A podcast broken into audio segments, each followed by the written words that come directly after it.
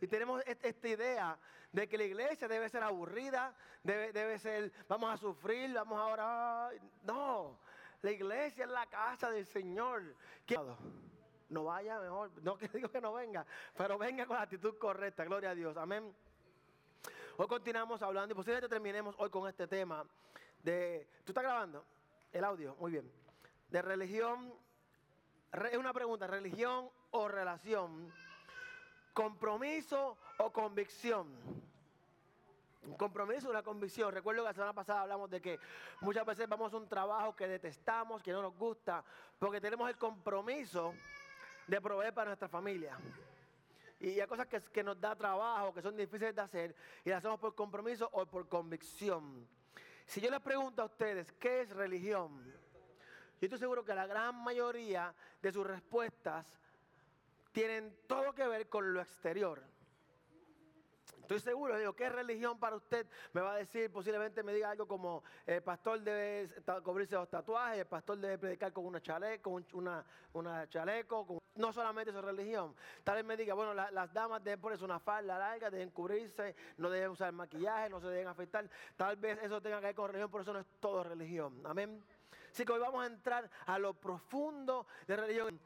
Más fuerte que Jesús, dígame. Jesús siempre hablaba en contra de los fariseos y de lo que ellos hacían. Él decía, haz, lo que Él dice, pero no hagas lo que Él hace. Sus respuestas serían correctas. Si me dicen esto religión, pues tal vez sean correctas. Pero mi, mi opinión, la religión es algo, y mi opinión, ¿verdad? Algo demónico que tergiversa la mente de las personas que aman a Dios tergiversa, transforma, cambia la mente de unas personas que aman a Dios. Hoy vamos a estudiar una de las parábolas más contadas, más predicadas en el mundo, y la del hijo pródigo.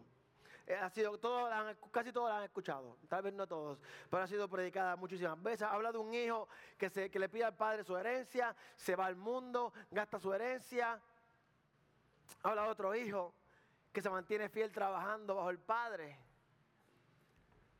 Y vamos a ver cómo estos dos hijos amaban al Padre de la misma forma, le servían de la misma forma. Y vamos a ver profundamente qué sucedió en los corazones de estos hijos. No vamos a hablar de la historia del padre, la sabemos. Sabemos que el padre recibe al hijo como quiera. Amén, eso lo sabemos. Todos sabemos que el padre nos recibe. Pero eso no es el problema. El problema es cuando no podemos entender de que aunque el Padre me reciba, yo sigo siendo hijo. Pero no podemos entender por qué nos ama, no podemos entender por qué me sigue recibiendo. Así que vamos a ver cómo, cómo la religión ha distorsionado la mentalidad de nosotros los cristianos. Muchas veces somos duros con el hijo mayor. Cuando predicamos esto, le, caemos a palo al hijo mayor. Ah, eres malo, no te pusiste feliz con el hijo que vino, que se salvó. Ah. Le voy a decir una cosa para que se prepare. Muchos de nosotros, dije nosotros, ¿eh? no dije ustedes, muchos de nosotros estamos más cerca de ser el hijo mayor que ser el hijo menor.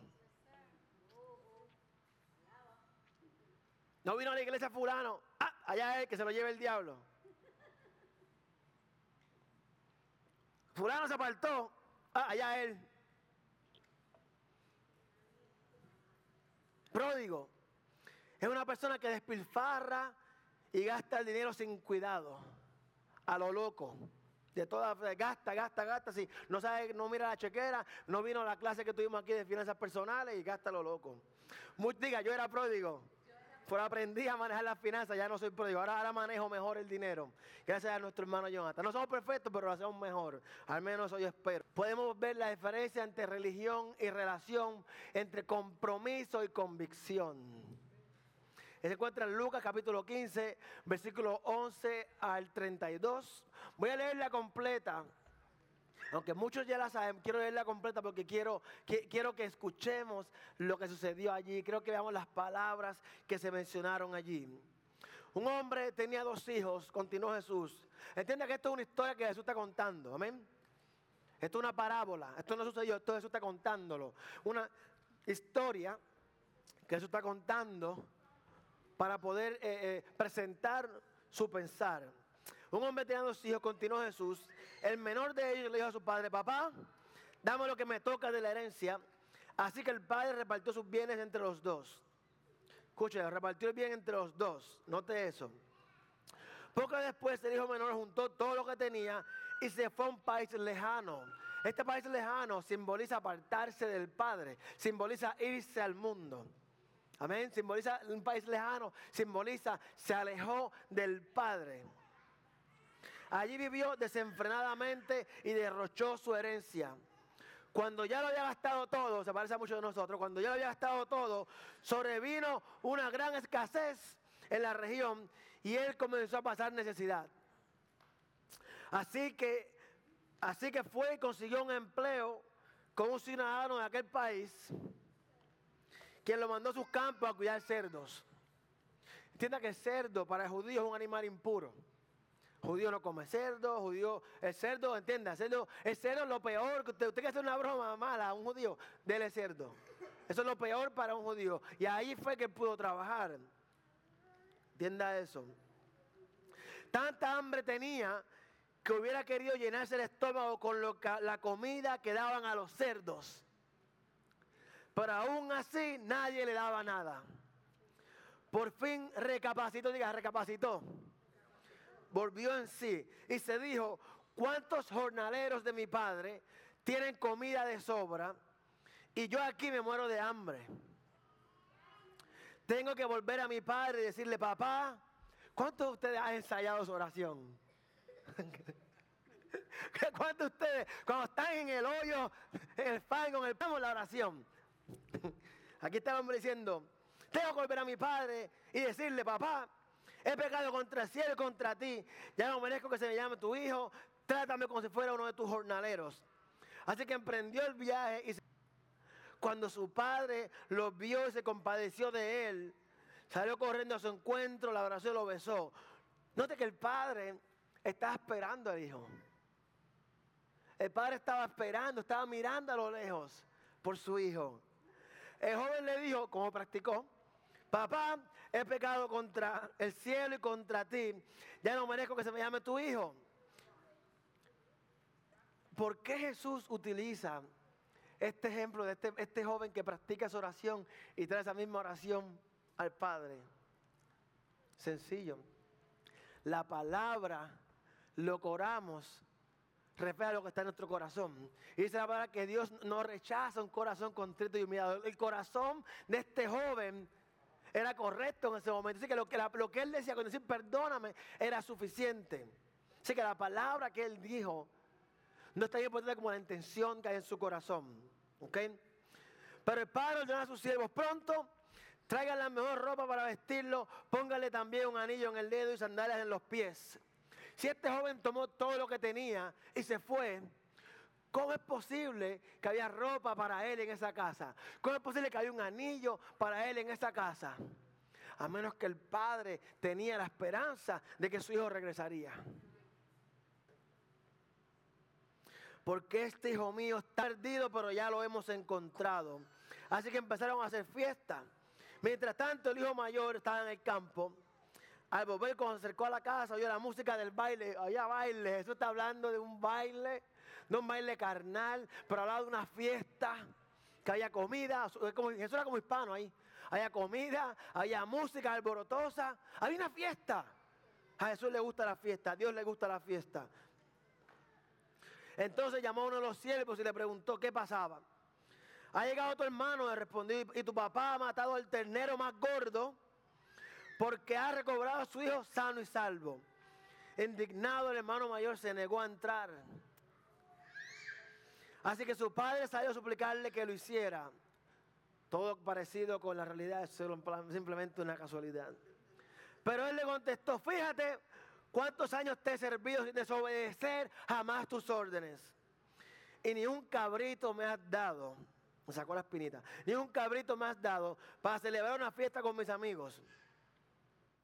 Pero ahora llega ese hijo tuyo, no llega mi hermano. Llega ese hijo tuyo que ha despilfarrado tu fortuna, estar en su honor el tenero más gordo. Hijo mío, le dijo su padre, tú siempre estás conmigo y todo lo que tengo es tuyo. Pero teníamos que hacer fiesta y alegrarnos porque este hermano tuyo estaba muerto, pero ahora ha vuelto a la vida.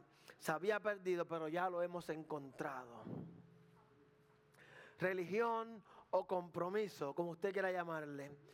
Relación o convicción, como usted también quiera llamarle. En esta historia es muy fácil notar eh, como el hijo que perdió su... Pastor, yo no, sí, usted sí. Nos identificamos con esa parte del hijo. Amén, ¿cómo no? También es obvia la profundidad del amor y la gracia que mostró el padre hacia el hijo. El padre nunca se enojó con el hijo que se fue. Aun cuando el hijo pidió su herencia para irse a desperdiciar la placeres del mundo, no hay una señal, no hay una señal de que el padre en algún momento tomó una forma vengativa. No se registra, no está escrito, Jesús nunca dijo. Y Jesús era detallista. Jesús decía detalles. Él nunca dijo que, que, el padre hubiese dicho algo como este pecador, necesito juzgarlo, sácalo de la familia. El hijo pródigo se regresó por decisión. Él no regresó por temor. Él no regresó por obligación. Él no regresó por compromiso con el Padre.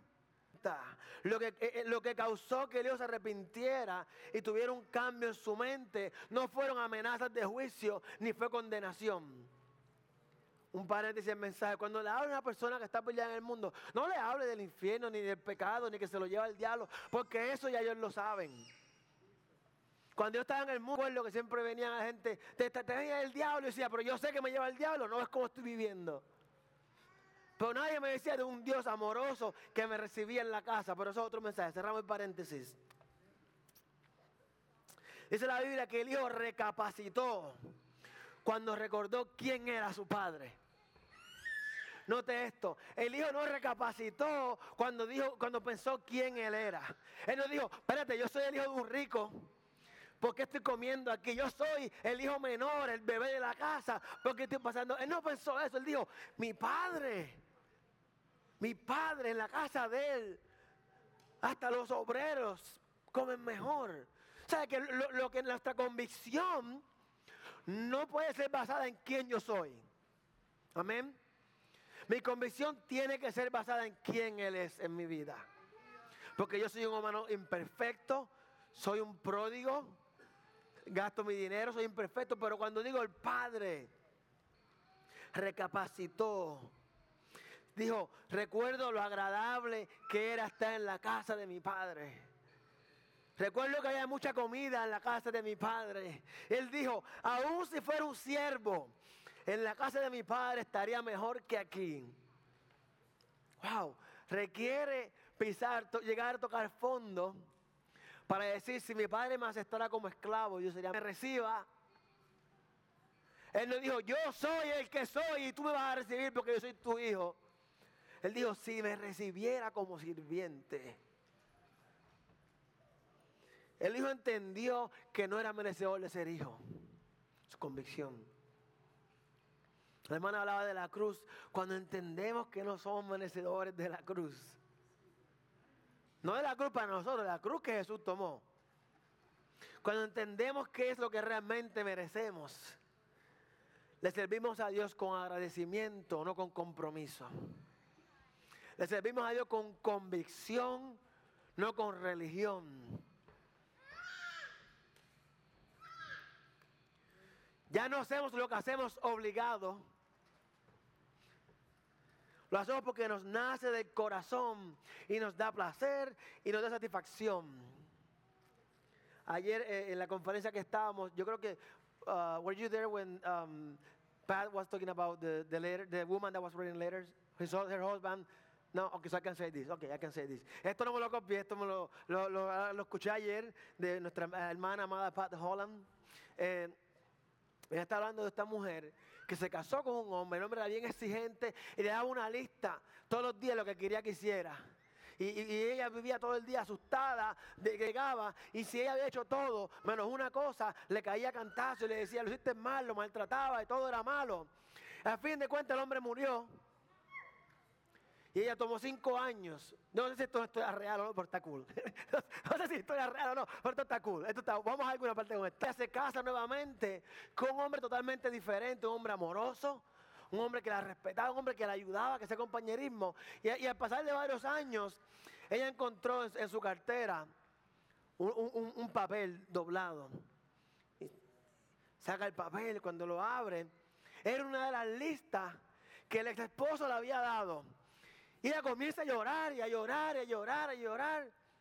Y le dice el hombre, ¿qué te pasa? ¿Qué, qué estás bien? dice, esta lista, recuerda que te hablé de mi esposo. Sí, sí, ¿qué pasó? Esta lista es una de las de él. Y el hombre le dice, no, pero mi amor, no te lo cues por eso, eso ya pasó. Y dice, no, no, no. Es que todo lo que está en esta lista, yo lo hice hoy sin darme ni siquiera cuenta. Esta mujer sufría para servirle a su marido y vivía un estrés, en una ansia, tenía úlcera, vivía, se la estaba llevando, no Cristo posiblemente, para poder complacer a este hombre que lo que le iba a dar no era amor, era fallaste, fallaste, fallaste. Sin embargo, este otro hombre que no le, le, decía, yo te amo así como eres. Ella le sirvió todo lo que aquel hombre le exigía a ella. Ella lo hizo por amor sin tan siquiera darse cuenta. Y usted, dama que trabaja en su casa, entenderá que si usted hace los quehaceres del hogar y no se dio cuenta, oiga, fue bien fácil. Porque yo me quedo con mi niña los viernes y no es fácil. No es fácil. El hijo mayor, siendo un buen religioso, impresionaba al padre. ¿Cómo no? Dígale a alguien cómo no. Que trabajar duro impresionaba al padre. Mientras más duro trabajamos, más cerca estamos de Dios. Este hijo lleno de envidia y de coraje, que no son frutos del Espíritu. Cuando su hermano regresó, se llenó de ira y de coraje. No de alegría y de felicidad, ira y coraje. Rehusó asistir a la fiesta que el padre hizo a su hermano. Cuando el padre le dice, ven acá, celebremos juntos la llegada de nuestro hijo que estaba perdido. Nuestro hijo que por fin se dio cuenta de que es un hijo, de que es amado, de que es bienvenido, de que esta es su casa, que su hijo por fin cayó en cuenta. Ven, celebremos esto juntos. Es lo que le dice lo siguiente, fíjate cuántos años te he servido. Sin desobedecer jamás. Y ni siquiera me ha dado un cabrito. Esto no es un pensamiento que este joven tenía en el momento. Esto es algo que el día a día le servía a su padre pensando lo mismo. Cuando mi padre me va a dar un cabrito, mira toda esta silla. Me aprieto la iglesia, el pastor no me ha dado ni, ni, ni un chancecito de coger la ofrenda. He traído 20 personas a la casa y todavía no me dejan hacer el día de evangelismo.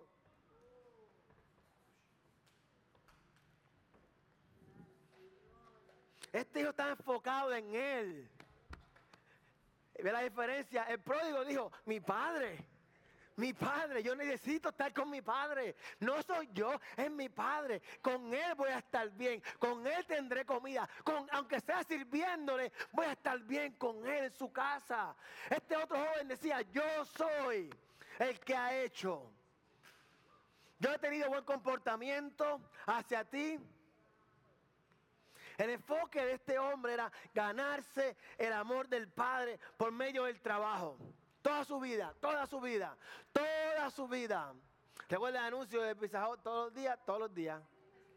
Todos los días, todos los días. Se levantaba a trabajar duro, se levantaba a trabajar duro, todos los días, todos los días, todos los días, porque era ganarse el amor del Padre. Y ahora sentía que todo es en vano. Sentía que su compromiso por tantos años había sido en vano. Tengo una noticia, sí fue en vano, porque lo hizo con el corazón equivocado.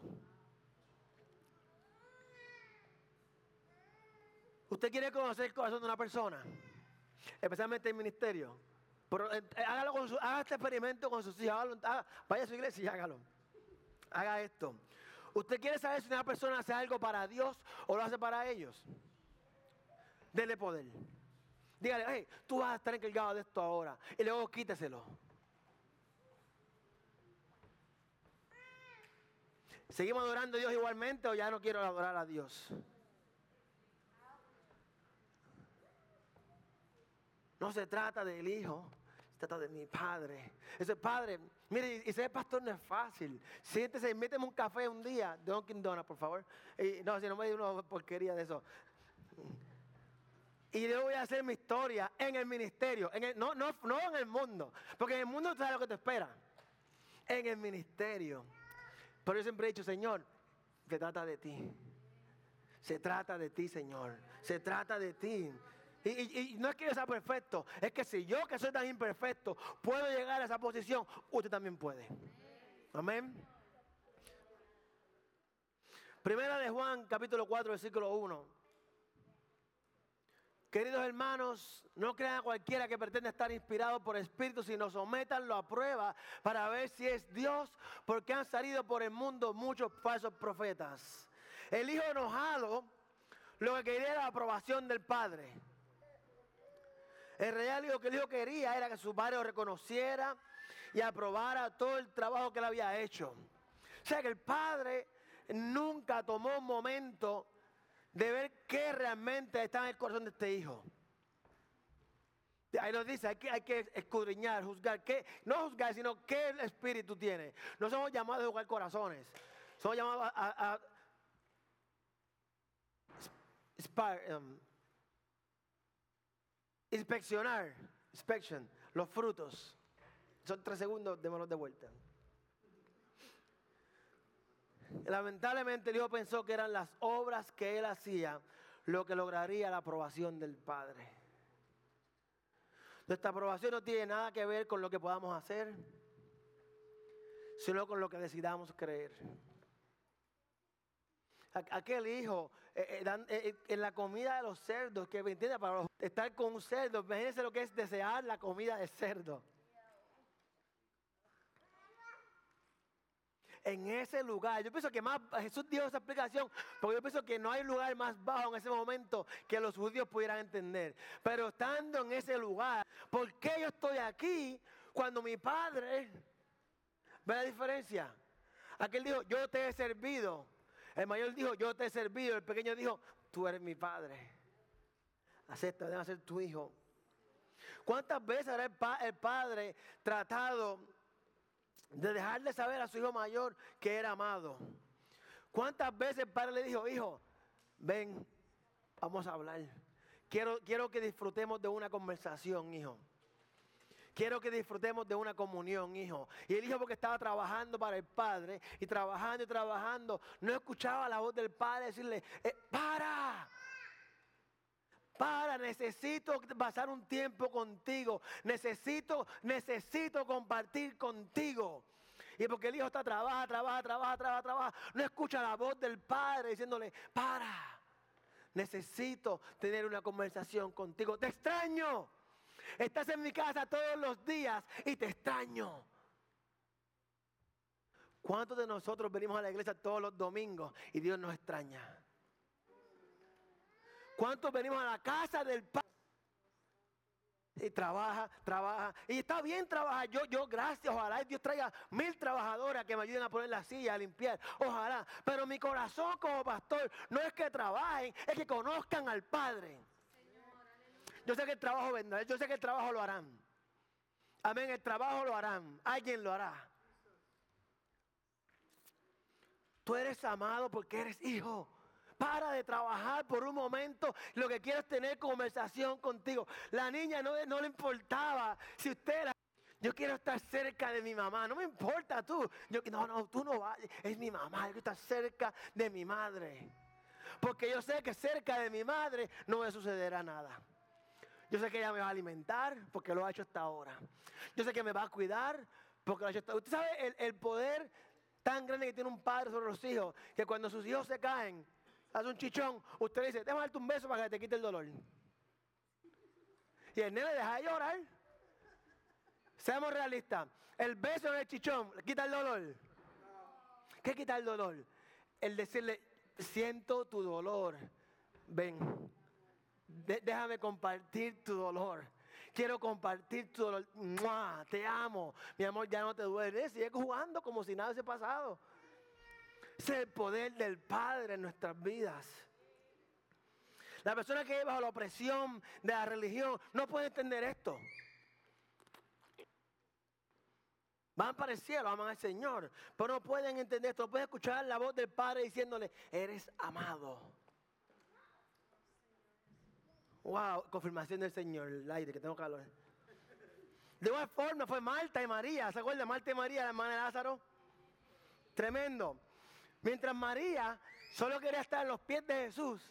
Y en los pies de Jesús. Y ahí, ay Señor, qué, hermoso tú eres Jesús. Qué bueno que estás en mi casa. Eh, yo sé que está la ropa sucia. Yo, yo sé que están los trastes ahí. Pero en este momento está el Señor en la casa. Eso puede esperar. Pero Jesús está en la casa. Yo que estaba a tus pies. Viene Marta.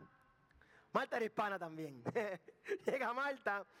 Y le dice a Jesús, mira cómo Marta le dice a Jesús, Señor, pregunta, Señor, ¿no te importa que mi hermana me haya dejado sirviendo sola? Él trata de darle el, guilty trip a Jesús. Jesús, ¿no te importa ah, que yo estoy sirviendo sola, mi hermana aquí, de vaga a tus pies? Y aquí está el problema. Las personas que viven dentro de la religiosidad son fáciles de identificar porque lo que ellos hacen, ellos quieren que usted lo haga. Tú tienes que ayunar todos los sábados porque ayuno todos los sábados. Tú tienes que orar tres horas porque yo oro tres horas.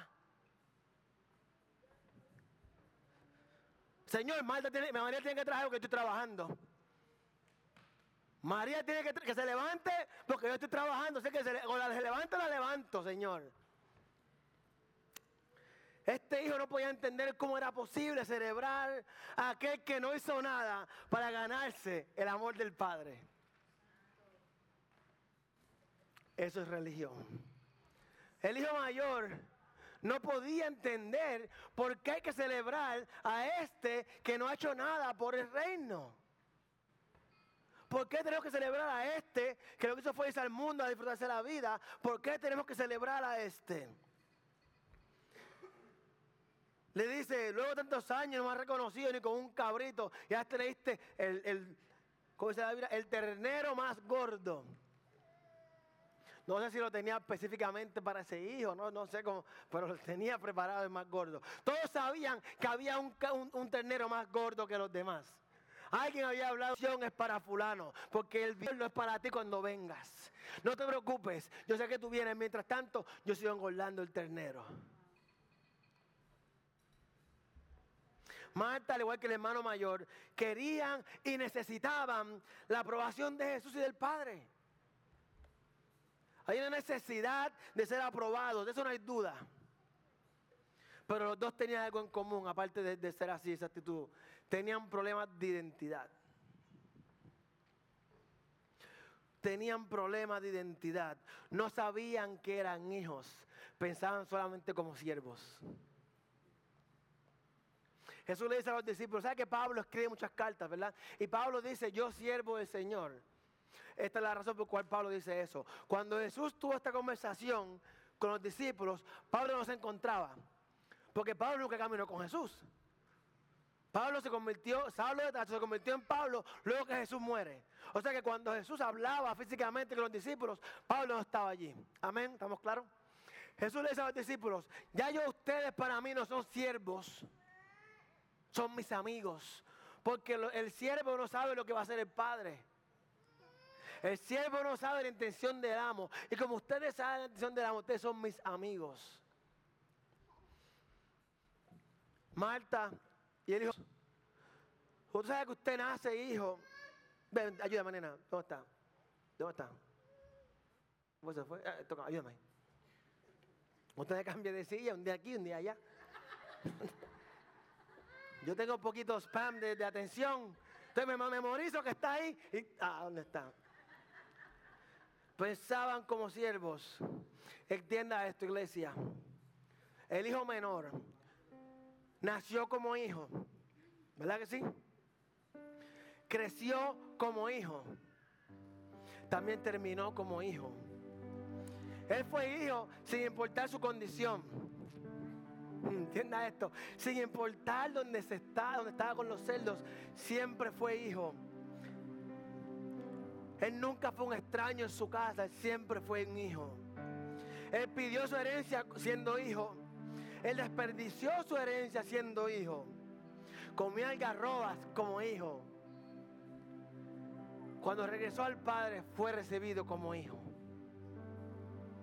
Como no. Yo no sé si yo puedo hacer eso con mis hijos.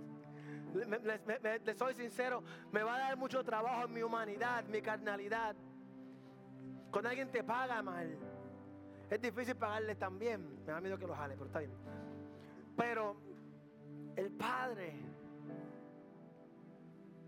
Él te va a recibir de todas formas como hijo. Consideró indigno de ser llamado hijo. Pero esto nunca pasó por la mente del Padre. ¿Cómo tú sabes, pastor? Dice la Biblia que el hijo se llevó todo lo que tenía. No dice que dejó un cuarto preparado para vacaciones. Dice que se llevó todo. Que todo el mundo en la casa sabía que esa ropa era para aquel hijo. Había un anillo. ¿Sabes que los anillos no sirven a todo el mundo, verdad? Esto es un size específico. Había un anillo en la casa para el hijo que no estaba en la casa. Yo espero que entiendan lo que estoy diciendo, iglesia.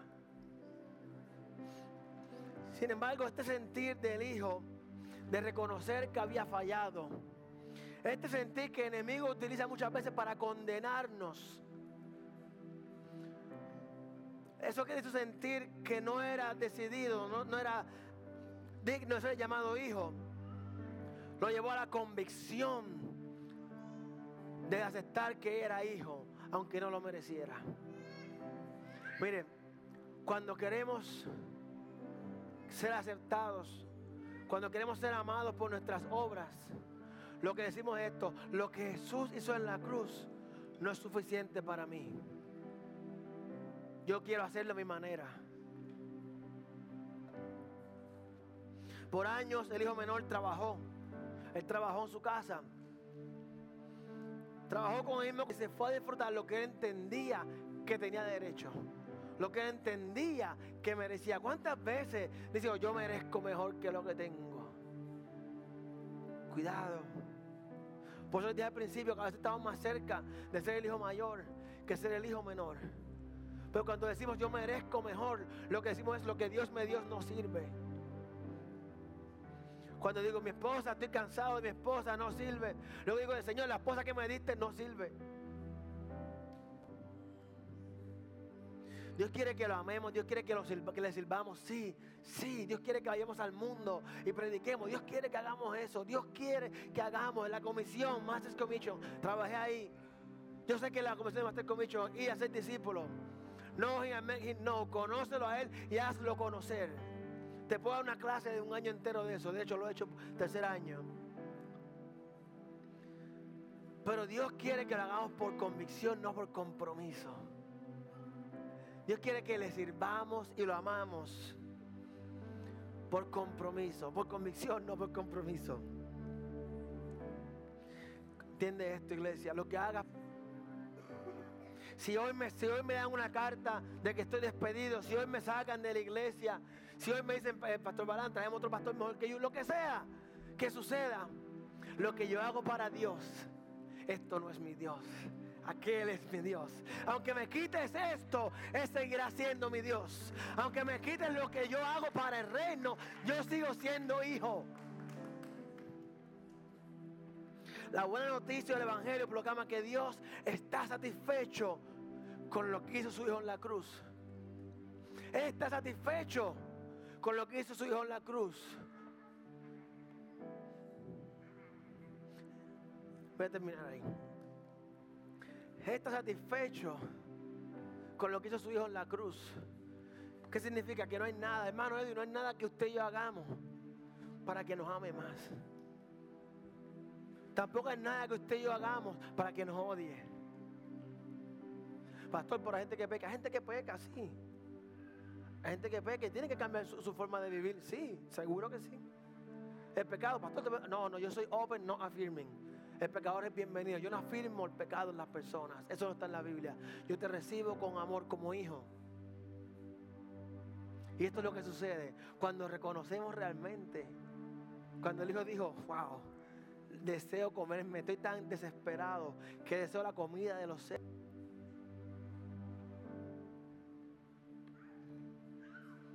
Si eso soy iglesia, va de su rostro. Voy a hacer do- dos llamados. Primero, si usted eh, desea entregarle su vida al Señor, si usted desea reconocer, mire, tú piensas, si usted desea reconocer que usted es hijo, si usted desea aceptar que usted es hijo, amigos que nos escuchan, nos acompañan en Facebook, Dios los bendiga, eh, manténgase en sintonía. Este es un momento que deseo mantenerlo íntimo en la casa, así que gracias por sus comentarios, gracias por sus likes, gracias por seguirnos. Dios los bendiga, nos vemos la próxima semana. Si usted se encuentra en esta casa y quiere decir, ¿tú sabes qué? Yo quiero ser aceptado como hijo, yo quiero ser hijo. Pero es tiempo ya, mano. Es, es tiempo, es tiempo, es tiempo. El padre te está esperando, tiene la ropa preparada, tiene el ternero preparado, tiene el anillo. Es tiempo que tú digas, en la casa de mi padre estoy mejor que aquí.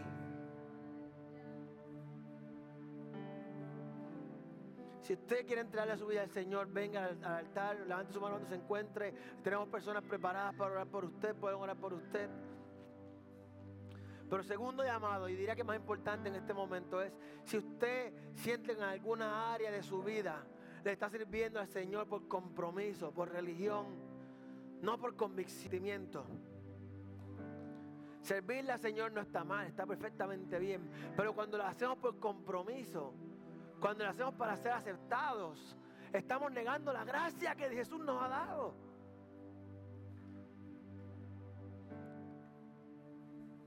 Si una persona que realmente yo no puedo comprender cómo hay perdón para mí, no importa cuál sea su pensar, su conocimiento, la salvación viene por el creer, no por el conocimiento.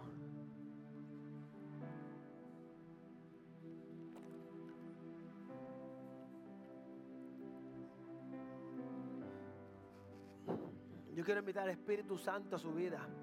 Yo quiero, yo quiero que nos llenemos del Espíritu Santo. Altar está abierto para todo el mundo. Yo quiero orar y yo quiero que, quiero que todos nos llenemos del Espíritu Santo. Que, quiero que, que- que experimentemos la llenura del Espíritu Santo.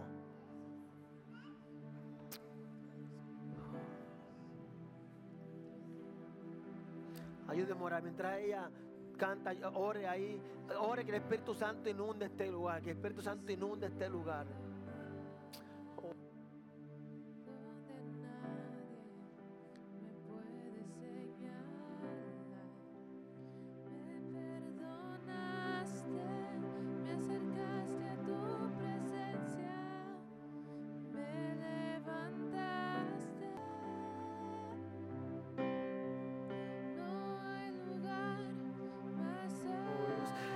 Sabe que orar, la Biblia dice que se nos ha dado lenguas angelicales para orar. Si no sabe que orar, permita que el Espíritu ore por usted. Permita que, el Espíritu lo bautice y ore por usted. Abre su boca y dele, dele rienda suelta al Espíritu en su vida. Dele, give freedom to the Holy Spirit in your life. Anhélelo, anhélelo, anhélelo que lo llene. Diga, lléname Espíritu, lléname, lléname. Come on, say it big.